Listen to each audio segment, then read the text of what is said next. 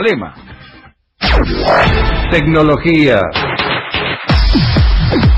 Ahora sí, amigos, porque recién el señor Horacio Marmurek estaba hablando de la presentación de Lady Gaga que tuvo... No estoy, no estoy grabado, quiero No, no, no, está en vivo, Marmurek. Este, ustedes se dan cuenta que hubo un impacto muy grande atrás, porque se realizó algo que tenía que ver con muchas luces en el cielo, pero no eran fuegos artificiales, más allá que, eh, a ver, en la parte de abajo sí había algunos fuegos artificiales, pero en la parte de atrás aparecieron unas imágenes muy, pero muy impactantes. ¿Qué estamos hablando? De un enjambre de drones, 300 drones que fueron utilizados para iluminar el cielo, para hacer la bandera norteamericana y también para ser una de las marcas auspiciantes del Super Bowl.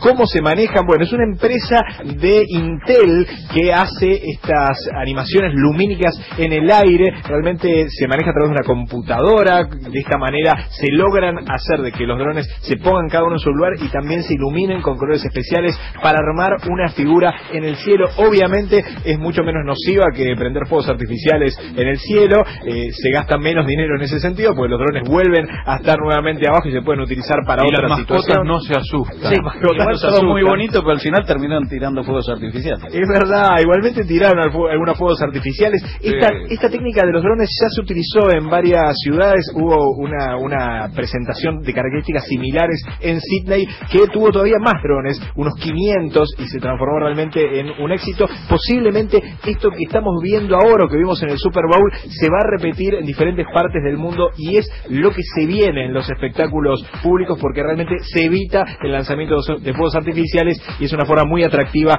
de pintar el cielo de colores y esto se presentaba ayer en el Super Bowl.